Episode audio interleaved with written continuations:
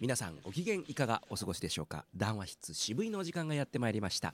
この番組は現役ボイストレーナーが3人集まりましていろんな話をやっておりますが、えーお相手は、えー渋い音楽スタジオの久保文人と志村吹雪とボイストレーニングスタジオサウスバウンド吉岡弘恒の3人でお届けしておりますと。はい。いうことで、えー2022年いよいよ終わりを迎えようと、えーしておりますが、うん。えー皆さんにとって、えーどんな1年になったでしょうか？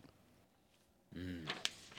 うんあっという間ですね。あっという間、もうただただ私は体力の限界を感じた 2022年でしたね。駆け抜けましたね。もう無理。無理よ。無理。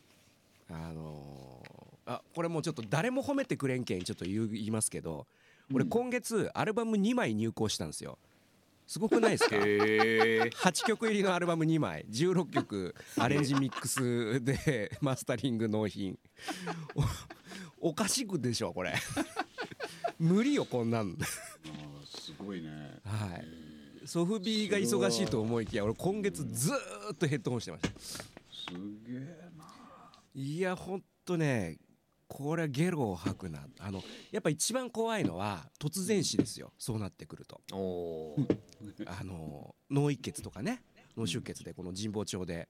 そうそうそうあのでうちの奥さんはあのうん。徹夜する日とかがあるの知ってるから、うん。もうしばらく気づかないじゃないですか。はいはいはい。そうだね。で生徒さんも鍵閉めてたら分かんないじゃないですか。ううん。んおいしい子23日かかるな発見まで。ね。んうん。いや大いにあり得ると思いますねそこは。怖い。いやほんとそれだけが怖かった。今月。すごいね。すごいでしょ？すごいこれすごいでしょ？俺よくやったなとちょっと自分を褒めたたえたいですよ。う、ん。これができる人はなかなかいないですよ。うん、本当に。おとついうん入校だったのかな、えーあじゃあ18日入校だったんですけどへえ18日がソフビのイベントだったんですよ でソフビであの史上最高の売り上げを叩き出したんですよ。へえすごい。70個ぐらい売れ売れました。うわ正月迎えられますね普通いやにこう俺ねだよくないこんなこと。うん。すごいな。キャパシティはもうほどほどがいいです。うん。まあでもなんかこうやれるうちにやっとくってのも一つ。まあそうね。だから多分今年がその自分のキャパシティのピークだったのでこっからじゃあ余計なものはもう減らしていこうかなっていうのがまあね来年の目標ですね。うんとか言いつつ意外と減らせなかったりするんですけどね。うんうん、ね増えた状態でなんとかやりくりするっていうことになっていくんでしょうね。なんかそのそうなんですよ。こうキャパシティオーバーでずっと来たらなんとなくキャパシティが広がった気がするんですよね。うん。まあでもそれは寿命を縮めるなとは思いますけど、うん、まああとはうまく人使っていくとかやっぱそういうことを考えなきゃいけないんだろうなとかね。効率化ですね効率化ですよ。はい。そしうん。そしてだんだんとクオリティが下がっていくわけですね。うん。そうなんです。そそれそれは絶対的に良くないじゃないですか。う。ん。うん。難しいとこですねそこね。まあただまあまあそのこうなんていうんですか。あのー外注でやるあのさ編曲とかアレあアレンジとかミックスとかもういいかなと思いましたね。おお もうもう音楽でもう自分のことだけやろうと思って。本当本当。そうなったね。ついにそこにいややっとうんうんうんそうそう。そううん。それでいいと思いますよ。うんそれでいい。もう自分でやれみんな。そういや本当ねあのこれ言うあんま言えないな。ゆあゆ自分でやれよってね感じだよね。そうそうあの結果そうだと思うやっぱり、ね。あの僕がやることによってうん。良くない部分もありますよね。うん。それは本来みんながそれぞれがやるべきお仕事であって。もはやなっていうのをまああの生徒さんにもあのよく話したりするんですけどね。あんまり俺がやりすぎちゃ良くないんだよって話をね。そこは自分で頑張るとこだよとかね。話す時はありますね。ちなみにその、まあ、8, 8曲入りのアルバムアレンジやって、うんうんえーマスタリングまでやってっていうはい。その一連の作業ってそのおいくらぐらいで引き受けてたんですか、まあそれはちょっとあんまりき企業秘密になりますので。あそうなんですか？そあまのりうん。あまりそのめうん。明示してないんですか？明示してない、あのー僕基本はまああのまあお友達価格ですからね。あーあなるほど。のいやいい予算でいいよっていう話で、うん、普通相場だとどんなもんなんですかね？いやーもうそれねピンキリじゃないですか？1曲5万っていう人もいれば。うん。まあまるっとまとめていくらっていう人もいれば、あのまあ、あとその細かくそのアレンジはいくらミックスはいくらマスタリングはいくらって設定してる人もいるのでまあそこは結局まあ関係性ですよね。うん。まあよくねカラオケがね1曲3から5万とかって言いますけどね。うん。カラオケ作りが。うん。そうそうそうそうそう、うん。まあ、そんなんもらってないです、うん、うん。一回なんかね、あのー見せてもらったのがねアニメの、あのー主題歌の一曲のそのなんていうかな領収書を見せてもらったんですけどあのうん。事細かに書いてあったんですけど、はいはい。えー、と1曲90何万ぐらい。ほすげえと思いました。アレンジ。それで一連のまさにね、ううん。えー作詞作曲はまた別でねアレンジミックスマスタリングあとスタジオ使用料、えーなんとか手数料とか全部バーって見て、えーでもスタジオ使用料っつってもその、あのーアレンジャーさんの自宅なんですよ結局。まあでもそこも確かにねうん。取ってるわけですよ。確かに。ああなるほどな。お90確か97万だった気がする。おその取ってますもん俺。うん。すげえと思います。そりゃそうだよなと思って。それはそうですね、うん。もう今現実的に一曲にそんだけかけたらどうやってペイするんだろうってことになっちゃうよね、まあだからねアニメだったらやっぱそのスポンサーがうん、ありきじゃないですか、うん。お金を出すところがあるっていうところがあるのでね。そうですね。うん。あのすアニメってその制作委員会ってあるじゃないですか。はいはいはいはい。あれあの「エヴァンゲリオン」が初めてあの制作委員会という手法を用いて、あれが画期的だってなって今使われてるんですって。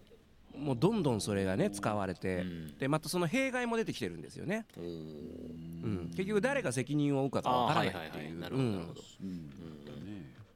あとね僕らで今そう結構まあ困るのはそう例えばそのまあ仮にエヴァンゲリオンエヴァエヴァンゲリオンは今今カラーっていう会社が持ってるんですけど、うん。なんかそのキャラクターのフィギュアを作りたいってなった時にどこに許可取っていいか分かんないっていううん。ね、あるんですよ。これめんどくさい問題が。なるほど。うん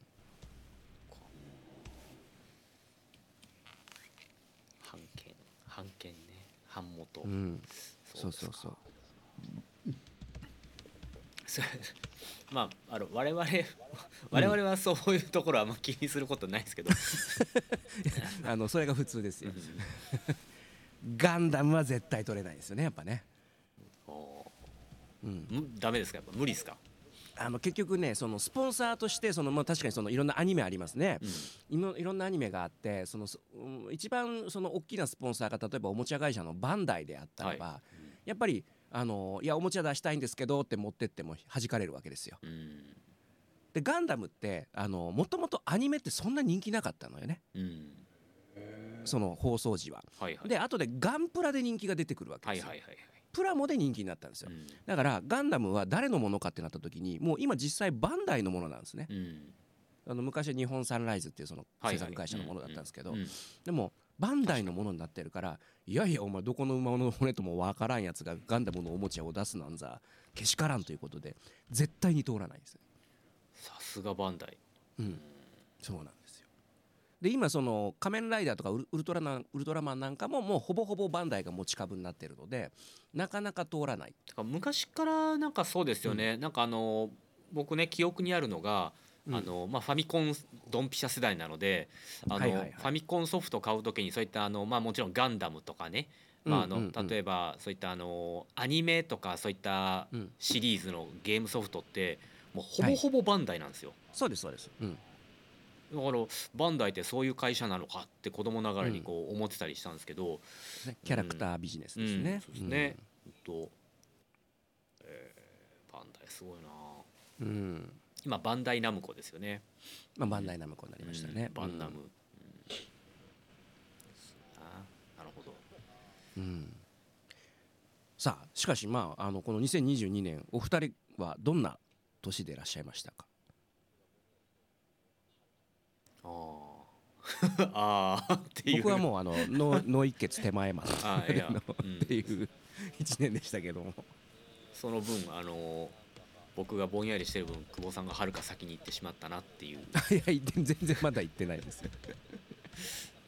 いいやうんそうっすね。今年も何にもなしてない気がしますね。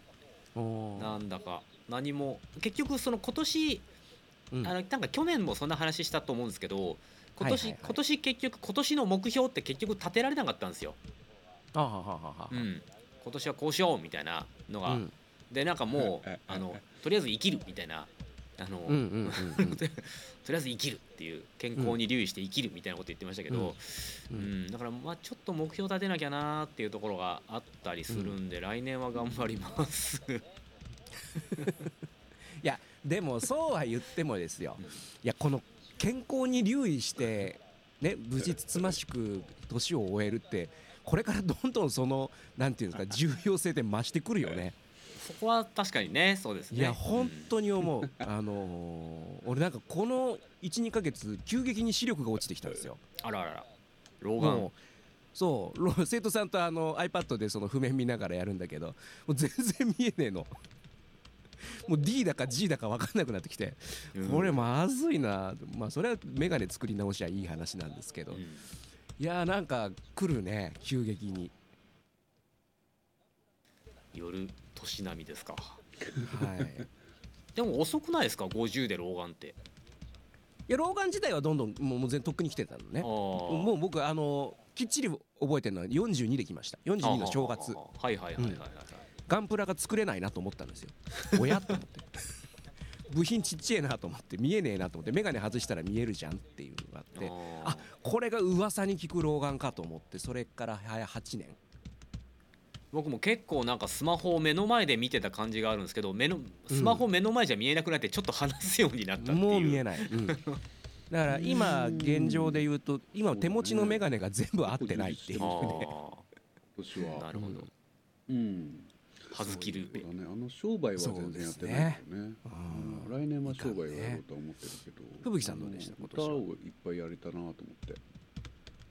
うん。それは非常に良かった。おおいいじゃないですか、うん。色もね。うん。うん。そうだね、まあ大きくなくていいんだけどね、うん。あのうん。大きくなくていいんだ。ね。うん。うん。いやいやいや いやうん。小さいところでいろんなところでね、そうですね。今年なんか大きいところでもやりましたもん長ね。年ななんでボイストレーナーになろうなってしまったかって言ったらやっぱちゃんと歌えるようになりたかっただけなんだよね。いやいや大きいところでやらせたいんですって、うん、そうあちらの方々は。うん、だからどこで聞いてもちゃんと聞こえる歌声っていうのが作れるようになりたいと思ってそのために講師になろうと思ったので、そこから20年ですよ。20何年ですけど、ね、まあそういうこう原点はねやっぱり常々見返したいですよね。ね今年はそれが良かったなと思いますけどね、うんうんいいです、うんやり残したことはもうないのかもしれないですね。なるほど。今年は。うん。あうん。そうそう。ー。おまあみんなそれぞれだと思いますけどね。僕はまあ今年はかなり良かった方ではなかろうかと、まあ金を儲けろっていうねね最低限のことをやれてないなと。ー。いいですね。あるけどね。うん。そうそうそうそう。皆さんが儲かってくれないとね。うん。うんうん。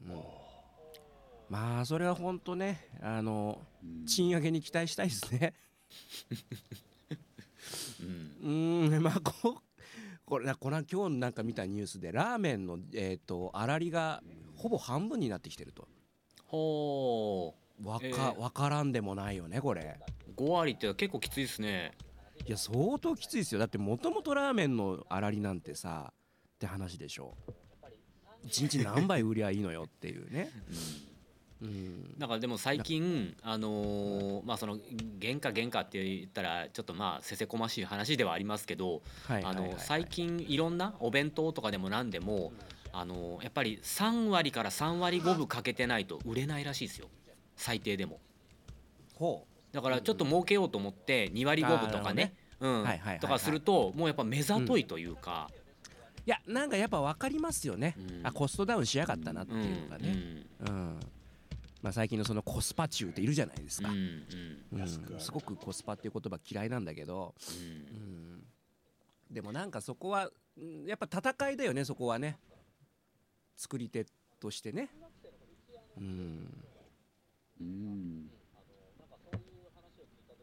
この大人でもこの表現というかこのシステムがちょっとよくわからんって人って今たまにいますからね。うんあのうん中学生の子うちあの自営業で商売やってたので両親が、うん。あのなんかそういう話を聞いた時になんかあの中学生ぐらいの時にえっ？と思ったの、うん。まあ、その時はなんかこうまあまあシンプルに今のこの5割って話をしたらえっ？て玄関に出て倍も取ってんの？みたいなやっぱ考うんえ方になるわけですよ。うんうんうんうん。でもそれって本当に何も分かってないからじゃないですか。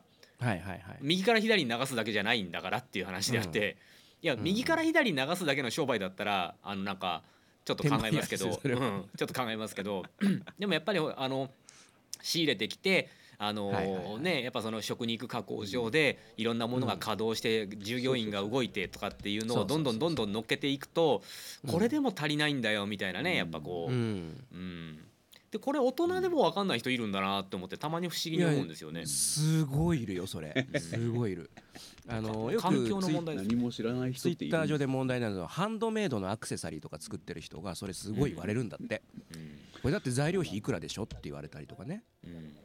うん。じゃあお前作ればいいじゃんみたいな。うん。そうですね。うん。うん。いるんですよね。うんなんかそういう人に限ってお前は知らないだろうから教えてやるけどみたいな感じありますよね。まあそうですね。あとそううん。今のそのいやこれって原価いくらじゃんもうみんなに教えてやった感ありますよね。うんうんうんうんううん。んそんなこと言ったらねボイストレーニングってその元ではね 仕入れはないですからね。まあ技術職ですよ。そね。そういうことですよだって、だって一応30年やったもんっていうあのあれしかないけど。まあでもそれはあなた方ないでしょっていういうのはありますよね。なんか板前さんとかねあのうん、そうそうそうそう散髪ね理髪理,、うんねそうそうそう理容師さんとか、うん。うん。そういうとこですよね。もうじゃあ自分で切りゃいいじゃんっていう話ですよね。うんそうそうそうそうそう。うん。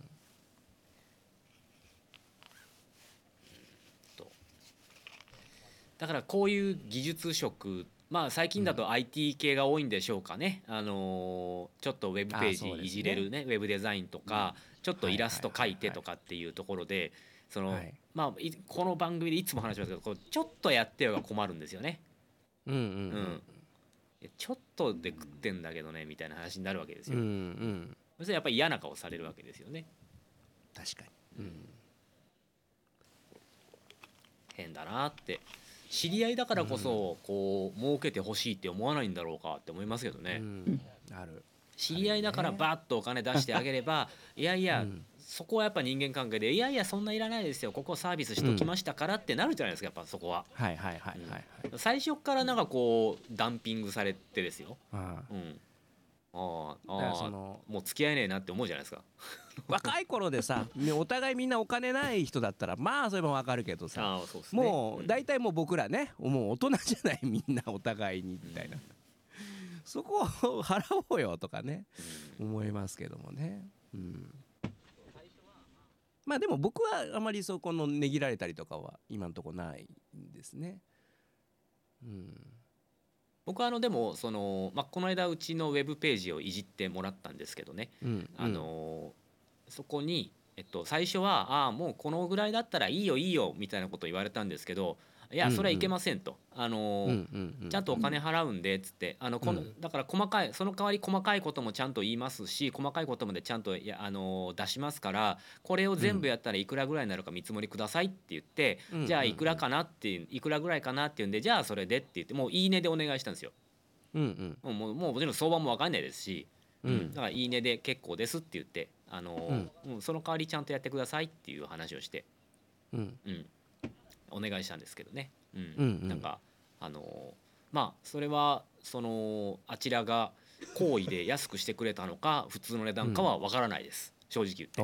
それは分からないです、うん、まあでもそこはね、うん、分かる必要ないですもんね、そうそう分かる必要ないです、ただちゃんとやってくれればいいだけなんですけど、そうそうそうそうでもなんかこうあなんか後回しにされてる感がすごくあって。いや申し訳ない申し訳ない。けどね申し訳ない、うん。でもねこういやまあまあ他の仕事が忙しくてみたいな。あまあそれは仕方ないなと。まあなんですけど。いただいただ。俺それそれいっぱいある。いた めっちゃ後回しにしてるやつまだある。まだあるいやまあまあまあそれもしねもしあのそういうトラブルは全くなかったんですけどもし向こうが、あのいやいやだって安くしてんだからさって言われるのは筋違いじゃないですか。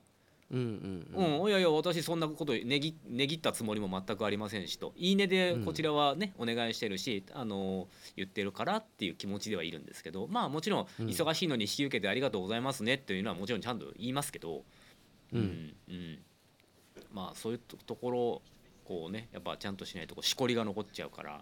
そうですね。うん、うん、なかなか難しいですよねでもね。そうですね。まあなんとかね儲けていきたいですね。なんか僕すごい今思ってるのは本当にお金に縁のない暮らしをしてきたじゃないですか。で本当にお金に縁のない暮らしをしてきて、あのー、やっぱ今そのソフビでねあのまあなんとかちょっとちょっとお金が入ってくるかなっていうのがちょっとかすかに見えてきたので。あのそれはもう僕じゃなくてやっぱ家族になんとか還元できないかなっていうところをね、うん、あのそう思うと神様もお金くれんじゃねえかなっていう気がしてねなんかもう全然私利私欲とか別に僕ないんですよ。もう今更欲しいものもないしさ、うん、あのいいもの着ようとか思わないけどやっぱ家族にもうちょっと還元させないとこれは今まで好き放題しすぎだぞと。思いますね。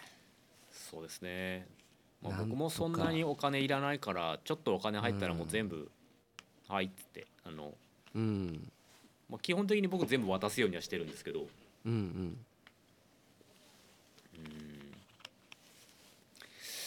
まあ、うちの嫁さんがですね共働きなんですけれど、まあ、ずっと、うん、あまあずっと、あのー、大学出てから入った会社に、まあ、今でも勤めてるもので、うんうん。うん、それなりになんかもらっててですね。それすごいね。当たり前のことのようだけどすごいね、うん、なかなかなくない今。そうなんですよね。卒業して会社にずっといるって、うんでその別に大企業でもないですけど、あのまあ中小ですけどなんかこう、上場を狙えるような位置にいたりとかするんですよね。うん、いいですね、うん、でもそのぐらいって言ったら僕らから見たら結構でかい会社なんですよ。ああもうだってない僕にない人生ですよ、うん、どこにも選択肢がなかった、うん、あだからまあそのおかげで多分子供も多分不自由なく育てられるんだろうしなっていうところでありがたいなとは思うんですけれど、だからまあそうそう。だからもし僕に確かにお金転がり込んできたらもう全部あげますって言って全部全部あげるからって言って、うん、もう僕いらないですお金みたいな。欲しいもないですもんだって、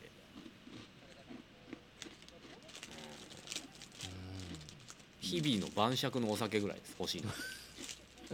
それだけそれだけ頼むみたいな。うんうんいや来年はちょっと僕は家族に関連する。年にしたいな。できそうですよね。なんか。まだ分かんないんですよ。まだだからこう、まあ、ものづくりって結局お金がかかるじゃないですか、うん、なので俺今年ねめちゃくちゃ投資してるんです。投資っていうかねあの今年買ったものリスト俺すごいですよ。真空脱泡機って分かります？はあ。脱泡ああ 真空にして中のそう泡を抜く。そうそれによってこう中の型をね精度高あのなんていうかあの凹凸を精度を上げる機械。真空脱泡機。でこの間買ったのがね真空成形機。これねプラ板を熱するじゃないですか。熱して型に押し付けて空気を吸引して真空状態にすることによってあの型を作るんですよ。真空成形機これ俺今年に入ってコンプレッサー3台ぐらい買ってるんです。だから。おかしいでしょ。違います。ドゥルーンってやつ。ドゥルーンってやつ。ああちょっと空これをね圧縮するやつ。これ聞いてる皆さんあの、てか世の中の皆さんこれがインフレですよ。あの 投資して設備を整え物を作って売るんです、そうそうそうそうそう。そうこれがインフレですよ皆さん。俺もうほんとちっちゃい町工場ですよ完全に、うん、すごいな。来年はちょっとやっぱね 3D プリンターを導入しようかな。3D スキャナーと 3D プリンターをうん。導入してみようかなっていう。まあそうなってくる。まあでもそこまで揃えればだいぶ手数は出せるかなという感じで。うん。そうですねうん。投資したなだってそれもそれまでやってなかったことだから多分音楽を始めてそのねあの当時あのあの可愛いあの透明の iMac とうん。あとなんかオーディオインターフェースとなんかあの DTM ソフトとか買った時以上かもしれないねその投資額はね、うんでもそこそ時も結こ構しんどかったけど、そこそこかかまあ iMac が安くてあの頃十何万円とかで言っても、うん。オーディオインターフェースとねあのソフトとかなんかうん。一連なんかあとプラス音源とかね揃えてたら、うんうんうん。そこそこ4 5 0万ぐらい見ないとっていうところありますもんそう。ね。だからあの時の経験があるから、うん。必要なものはもうまず買おうと。うん。であとはそれをなんとか取り返そうっていうね。うんないからできないだとやっぱね話にならない。先に進まないんで。うん。僕もなんか若い頃すごいお金使った記憶ありますけどあれもう本当なんかこうコツコツ貯めたものを使う感じでまあ大人になったらなんかねちょっとじゃあちょっとお金借りてこようかみたいなことが可能かもしれないですけど。そうそうそうそう。う、ん。でも結局それがあれば動くじゃないですか自分が。そうですね。であのよく生徒さんなんかにも話するんだけどいやこれぐらいやっぱある程度自分でできた方がいいよって話するといやーでもなんかなかなか分かんないんですよねみたいな感じで。動かないのよね。うん。いやいやいやいやそれ永遠にやんねえぞそれとかって思うんだけど、うん。とりあえず買っちゃえばさなんとかなるからみたいな。まあそんな話よくするんですけどね。そのまああのその道で行きたいっていう子にはね。うん。うん、だだけど、まあ、そういう僕もそういう経験があるのでやっぱこうやりたいことがあの、まあ、まずお金で解決するんだったらまずそこに投資してその技術が手に入ればいいわけですからうん実際僕もそれでその工場に回さなくていいお金っていうのがどんどん発生してるわけですよ。はいはいはい。うん、そうするとね、あのなかなか面白くなっていくかなと思います。確かにそうですね。うんうんなるほど。まあ例えば我々もこうやって、その教室のスタジオをね構えてやるっていうのは、あのうん。まあ自分が練習できるっていうメリットもあるから、じゃあ自分がスタジオを借りてとかいうのももちろん差し引きで考えられるわけですし、うんうん。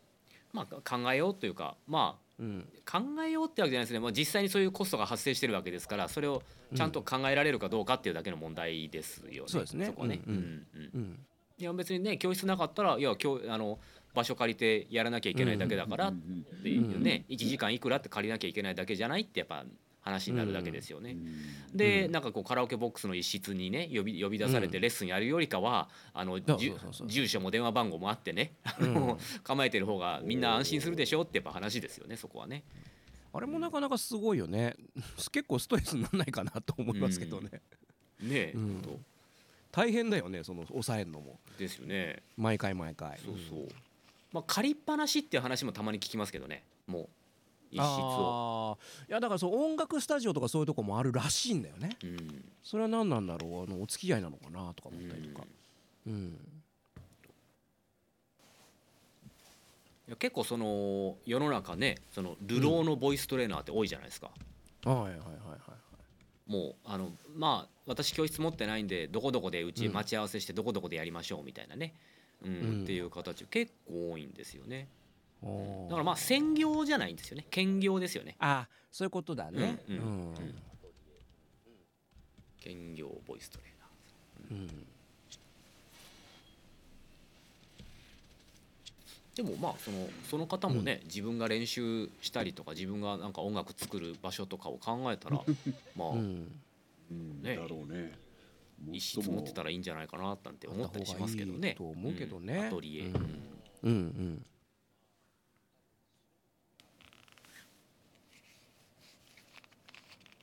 そうですね。まあ本当怒涛の2022年だったな。なんかなんか東京出てきて以来でしたね。99年に、ゾロ目の年に。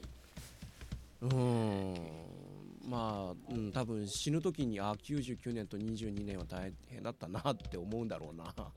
面白かったなって、うん。まあ、それをこうね来年それを上書きできるように頑張りましょうっていうね。あの鳥の市の熊手みたいなもんですよ。だんだん大きくしていけるようにはいはいはいうんうん本当ああいうご祝儀ご祝儀っていうことにお金がだから僕はあのなんていうかあのマグロ？あの、うんうん。でい一番競りでめちゃくちゃな金額つくじゃないですか。はいはいはい。寿司三昧ね。とか、ううん。んだからああいう風にお金を使えるようになりたいです。そうね。うん。いやうん。なんかあのー夢のある使い方じゃないですけど、うんうん。あのーちゃんとだから取り返してんだよね寿司三昧も。そうそうですね。ああやって見えるけど、ううん。ん。なんかボーンとやってるように派手に使ってるように見えるけど、うん。あれによってやっぱ寿司三昧の名前っていうかボーンと広がってるしあじゃあマグロ食ってみようかなって思うしうん。なるよな。はいあとうまいよなと思う、ご祝儀っていいなって思うんですよね。うんうん。うん。必ず帰ってくると思うんですよね。そう僕もあのお金持ってないくせにやっぱその自分の後輩とかあの、うん下の人たち飲みに連れていくと「いいよいいよ出しとくから」って言って出しちゃうんですよね。あの酔った勢いで。でうんうん財布から2万円ぐらい消えてるんですよなんかいつも。まあまあ消えちゃうね。まあまあ消えるんです。あれっつって。いやこの間だからさツイッターで見てて思ったのはそのさ昨今のその忘年会行きたくない若者っていうのがああってね。あのわざわざお金払って上司の話聞きに行くのってどうなんだっていう話でね、あーうん。お金払うんだと思う思いますよね。うんうんそこは上司出せよって思うね。まあそんな何十人もいたら大変だろうけど。うん。まあ、上司もお金もらってないんでしょうね今ね。うーん。もうそでも会社の金とか福利厚生費みたいなの出ないんだみたいな。あだからないらしいですよ最近。それどうかとそれは行かないよね。うん。行かないよね。それはいかないですよね。うん。前はやっぱね、うん。その例えば4会費4,000円だったら半分会社が出すとかなんかそういうのはあったらしいんですけど、ううん。う今はなんかもう全然ないって話よく聞きますよ。へー。なるほどね。それはやっぱ負のスパイラルですねやっぱ。よくないね、うん。そういうとこにこそお金使ってその士気をい高めてチームワークを作ってみたいだからあのお金の使い方って本当に人が出るじゃないですか。なうんううん。ん、僕はそのまあ自分のお金の使い方がそのいいのか悪いのかわからないですけれど、うん。まあただあのいああいったビジネス書とか読んでるとうん。あの投資と浪費は違うとかっていう話があって、はいはいはい、うん、まあそれもわか難しいねるそこはね。そうそう。それはわかるんですけどそれはいいや、それちょっと耳っちいからいいやと思って、うんうん。すいません個人的にね、いやうんわかるわかる、ううん。ん難しいよね。うん、耳耳っちいしもういいよそんなのはって思ってだから、うん。あのじゃあさっき言ったようにじゃあもうし下の人たちにはいいよだ出すよって一緒に今日も飲んでくれてありがとうねっつってパッてお金出すとか、うん。うん。まあそういうのってやっぱ人間関係のこ構築につながると思うしと考えたら耳っちい話なんですけど、あこれ投資かって思ったりするんですよ。さっきのね話じゃないですけど。そうだから、うん。あのーまあ、浪費と投資それすげえ難しい線引きだなと思うんですけど、あの野暮か生きかだと思うんですよね。そうそうそうそうそうなんですよ。結局ね、うん。うん。うん。あとやっぱりその昨日ちょうどその、えーお世話になったあのお店のかのとこあの事務所にあの打ち合わせに行ってまああ今年最後だなと思ってまあ一応ちょっと菓子折り持ってったんですよ。お。昔はそんなことしなかったけど。はい。あのいや今年本当本当そこお世話になったんでいや本当今年ありがとうございましたっつってお菓子折り持っていくと。やっぱ向こうもすごいいい顔をされますよね。うん。別にそういい顔してもらうためにも持ってたわけじゃないけどいや本当にお世話になったなと思ってて手ぶらっつうのどうどうかなと思って大人として。あのーまあなんかそういう気持ちを素直に表現すればいいやと思って。うん。うん。そうですね。まあ、最近こうほらあのお中元とかお歳暮とかいうのがなくなりつつなくなりましたけどね。うあるところで、うん、なんかあのいただいちゃいけないって話ね。お茶の一杯もこう出せないというかもらえないっていう人が多いんですよ最近。こうなんかお客さんが来たりするじゃないですか。特にその公務員の方というか市役所の方とかと話したりとかして「あ。ちょっとお茶お出しします」っつったら「あ大丈夫です。ちょっとお茶いただけないんです」みたいな。うんそうなんですよ。公職選挙法に違反するに近いような話ですか？うんまあ、別に利益供与とかそういうわけではないと思うんですけどななんでしょうねと思って。まあだからそれがこうお茶はいいけどだんだんそれがエスカレートしたらっていう話でしょ要はね。公職選挙法ではよく言いますよね。なんかこう、お茶とお茶菓子ぐらいならいいけどケーキとコーヒーはアウトとか、なん。かどなんでその線引きはみたいな。バカバカバカバカしろよそんな話と思う、うん、ありますけど、まあだからまあその本当にその例えば夏場でねこうわざわざ来てもらって冷たいお茶一杯も手に手つけないでね、出ていくんですよ。うん、あらと思って。世知辛いよね、うん、だからそのやっぱもっとだからラフでいいと思うんだけどね。その生きと野望で生きていくっていうのがいいと思うな。うんまあ、せっかくだからっていう言葉があるように、うん、あまあじゃあせっかくいた,、もらいただかない方が失礼だからみたいなね感じでじゃあありがたくいただきますって言ってくれたらいいのになとは思うんですけどね、うん、何かに怯えているようにですねあの堅くなに断るんですよね。なんかその合理性だと思うんですそれってね。うん、うん、まあごその方が合理的まあいろいろ後々のこと考えたら合理的だったりするんでしょうけど、なんか日本人って合理性って向いてないと思うんですよね。ねうん、まあ以前もこんな話ありましたけど、うん、ある程度はね、あのー、合理的っていうのは必要だと思いますけども、僕は合理的っていうのはやっぱ基本的には嫌いですね。あの人の心がないです。野蛮ですよ。ねうん、本当に。そこそこまでは言わないですけど まあ結局その大会社だから大大組織になってくるとその末端までコントロールできないからその合理性を優先させざるを得ないとかね。例えばマクドナルドだったらそのオペレーションを完璧なマニュアルにしないと味がこう変わっちゃうとかね。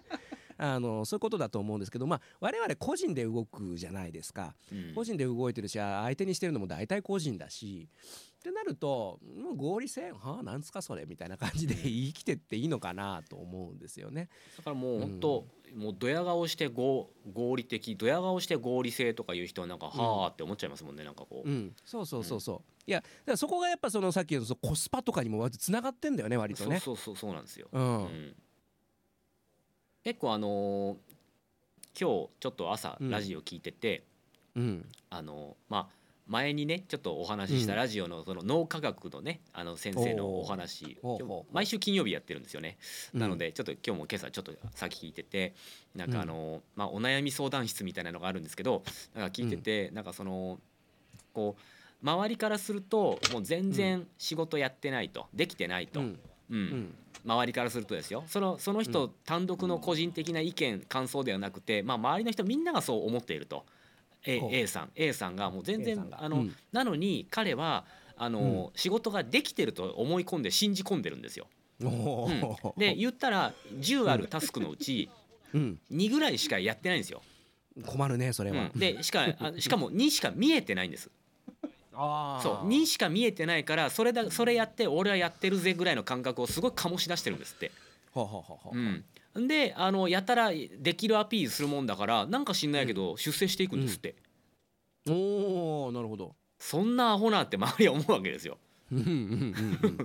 あでもまあいるよねそういう人ね、うんうん、まあ人はそういうことを容量がいいっていう表現するんでしょうけどもね、うん。いやいやいや何もできてないし何も見えてないよって周りみんな思ってるんですけど、まあそしたら周りの人も、まあそこが日本人らしくてねちょっとあれなんですけど、うんだからまあその合理主義っていうところからいくとあいや私きちっと仕事やってますから、確かにやってるんですよ。自分の見えてるとこだけ、やってるんですよ。うん、でもなーみたいなところってだからその欧米の合理主義っていうのは本当に日本人に合わないんだなってその思いましたねその朝の話聞いてて。うん、俺はやってますよアピールしてる人ほど全然見えてないし全然できてませんみたいな。うん、なるほどね。まあただそれはこう まあね因果応報という考え方もありますからえいずれ手痛いしっぺ返しを食らったりとかもう当然あるでしょうし、うん、まあそれはまあ帳尻が合うんじゃないかなとも思いますしね。でそこで僕いつも思うのがあのきちんと忠告してあげたりきちんと怒ってあげられる人ってやっぱ優しいなって思うんですよ。うんえ僕いつも思うんですよ優しいなって。うん。いや僕なんてやっぱその今のようなやっぱ日本人そんな感じあるじゃないですか。あのほっといて、大人は教えてくれない系じゃないですか。ほっといて。そうね、うん。そうね、いや痛い目見るんじゃないの？ほっとけば？みたいな、うん。うん、あ優しくないなっていつも自分で思うんですけど、うん。うん、まあ仕方ないかと。いうところで。しゃあないかと。そうだよね。まあ難しいとこですわな。うんそれでいうとその まあ我々なんかその音楽を飯の種にしたいっていう人たちがまあ時々やっぱりいらっしゃってね。でそういう人たちにこうするアドバイスっていうのが非常にやっぱ難しいよなって思いますね。何にも言うことないですよねでも、ない。うん。ないないけどないけどいや何もしとらんよなってもうもう思うし。うん。いやもう単純に苦しい時も頑張って続けてたらっていう話ですよね。うん。あのーあとやっぱりこれはもう本当に僕も言葉を選びながら言うんですけどあの要約して端的に言うならば就職したくないだけじゃないっていうのをいろんな表現を用いて伝えるというか、うん、往々にしてそれはあるような気がしますね。うん、それはあの、うん、その気持ちももちろんあの僕もね体験してますから分かりますし、うん。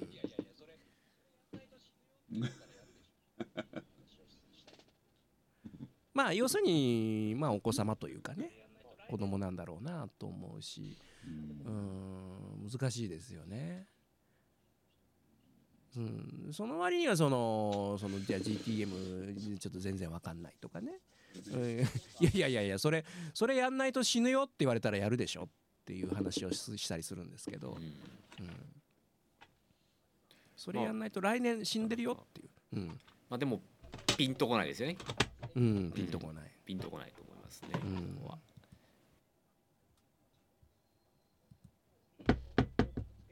なんかあのーえーつい最近なんか動画を見てて、うんうん。あのーなんか今 YouTube ってえっ、と、チャンネル登録をが1,000人超えて、えー1年間直近1年間の再生時間が4,000時間を超えないとその、うん。広告つけられたりできないうんうんうんうんうんうんですよね。でなんかやっぱだそういう、うん。うん。なんかそういう関連の動画ですごく上がってるんですよ。どうやったらじゃあねそこまでいけるかみたいな動画ってなんかたくさんなんかあってなんか見てたらもうもうみんなシンプルですよね。あのーあのそその方が言うにはですよ。その方が言うには、私が見てて思うのはと。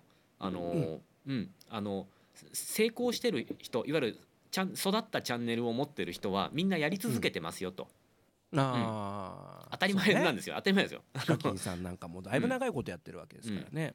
うん。だからすぐに諦めてやめちゃう方がやっぱり多くて、でそのチャンネルってやっぱ残ってるじゃないですか、消さない限り、うん。だからもう3年も4年も放置されててなんか再生回数がこう一桁台ぐらいの動画しかなくてみたいなのがやっぱ放置されてるとか、そういうのを見るとあやっぱ続けられなかったんだなってやっぱり思うんですって。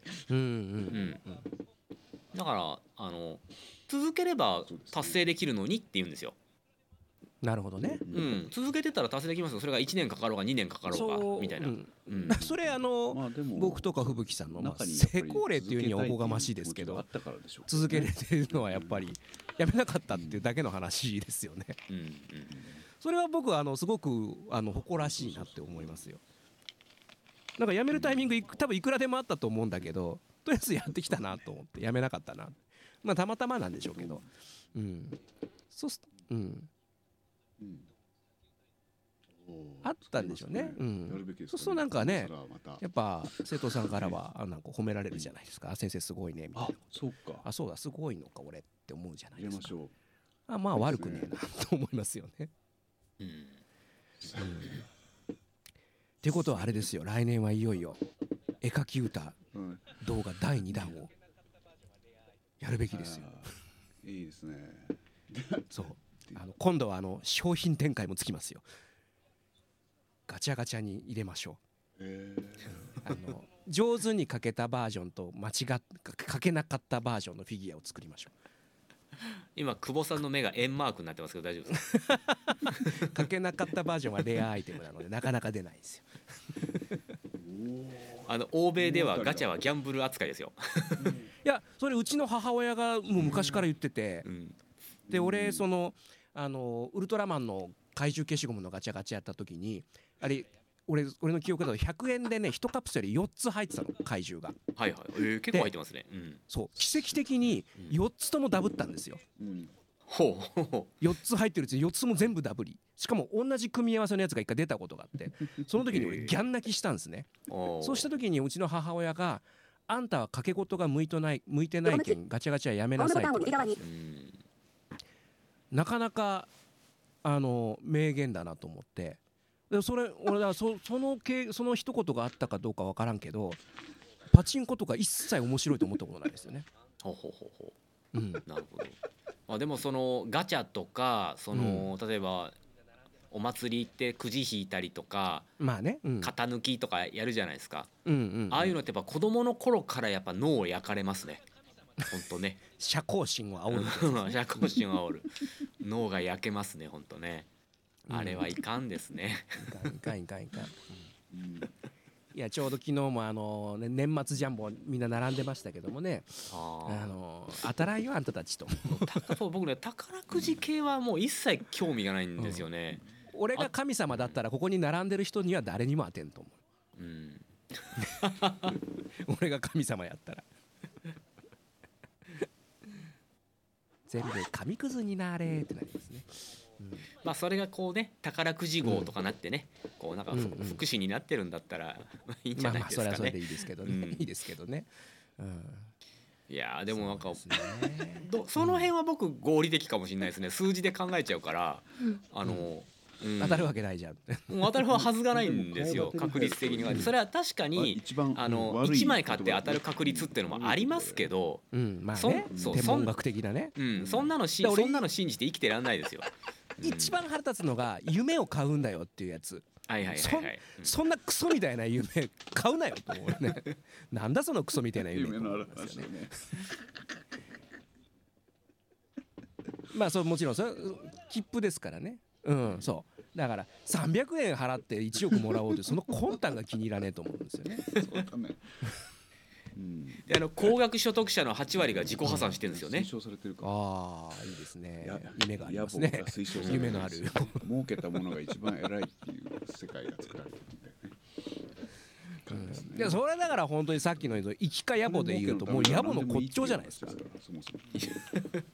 本当にね宝くじなんて。僕も稼ぎますって言えばとりあえずみんな認めてくれるもんね。金儲けには興味がないって言うと怒られるからね。うん、本当のこと言うと怒られるんだ。いかんですな。うん。生きに行きましょう、うん、そうなんですよね。そうなんですよ。うん。うん。うん。うんうん。だからまあまあまあその回り回ってお金儲けではもちろんあると思うんだけどやっぱりその満足度だったりとかいやこの間のやっぱその忘年会なんかでもあのねやっぱ生徒さんがこうニコニコすごい嬉しそうにやるじゃないですか。なんかすごいいい話風に聞こえるかもしれないけどやっぱ本当にリアルにそうだなと思うんですよねあこれこういうのまたやりてえなって自分も思うし。うん。なんか仕事した感ありますよね。うん。なんかそれはその、まあ、結局それも自分の自己満足じゃんって言われりゃそりゃそうなんだけどあの自己満俺の自己満足を満たして何が悪いんだっていうも思うし、あのそれはあのソフビなんかものづくりでもそうなのね。あのもちろん数が売れりゃいいんだけどやっぱお客さんが喜んで「あまた買いに来ます」って言われるのがあの、まあ、ミニマムな商売の骨頂だと思うしなんかそう結局何かやっぱ、ま、うん数字じゃないものも求めてんだろうなって自分でも思うんですよ。だからなんかその数字だけのものうん仕事はなかなかもう難しいよなって思っちゃいますね。まあ、まさに目に見えるそのうん数字って確かに数字は嘘つきませんし目に見えて分かりやすいんですけど、あのそれって言葉変えたら表面的でしかないですよねっていう、ううん。んもっとそこにいろんなものがこうあるわけじゃないですか。いろんな人の思いとかが内包されているものを、うんうん全部蓋しちゃうんだみたいな感じ方になっちゃうんですよね、だからまあバランスいりますよ。ななんだかんだ言ってもやっぱり生きていくのにお金必要ですから。そうそうそうそうそう。困らないぐらいには稼いでいかないといけませんし、うん。であとやっぱりそのね自分の手広げた範囲しかやっぱできないですから、うん。うわ。うん。その中で取捨選択はしていくでしょうし。そう、だね。うん、あとは自もう分で来年はちょっともう死を覚悟するようなことはないようにしよ水いっぱい飲んだ方がいいですよ。あの血が濃くなりますから、ね。脱水う。本当とかイライラで。睡眠だけはなんとか取るようにしてたんですけどさすがにそのミックスの段階になってくると1鉄に2鉄しましたね今回は、うん。あこれはちょっとしんどかった、ううん。ん。そうそうそうそうそう。もうだからもう今後はちょっとね。まあまあ。うん本業かどこだかもうもう本業かどこだかもう分からなくなって分からなくなってきてますけどもね、うん、先日の忘年会ね。だからまあそうあのもうレッスンとソフビ決めようと思って、楽しかったね。うん、そうねすごいなと思いましたレッねスンはやっぱそうだな。勢いだなこれが。楽しいなこれが勢いってやつだな最近。特に楽しいですね。うん。そういうなんか、うん、楽しそうにしてる人たちが増えたなっていう印象。うん。言うなうん。いい言い方だね。うん。そうで個したか。性的って言わなかっただけまだましだな。勢いってやつですか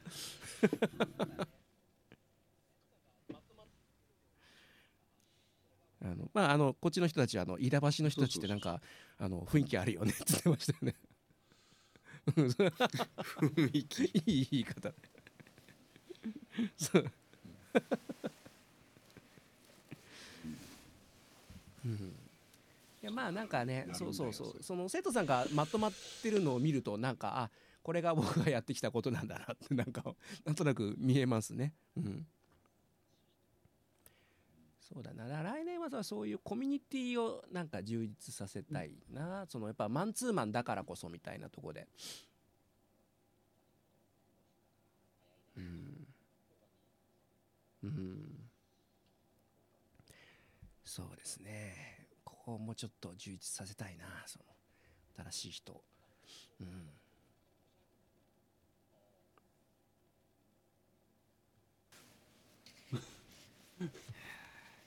来年ですか？早いな、うん。でも今日が23ですから、もうだってそうですよ。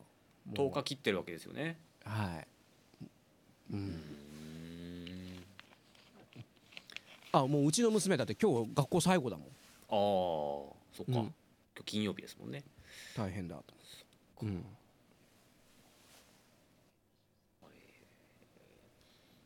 うん、やばいやばい。もうぼーっとしてたらまた本当春になっちゃう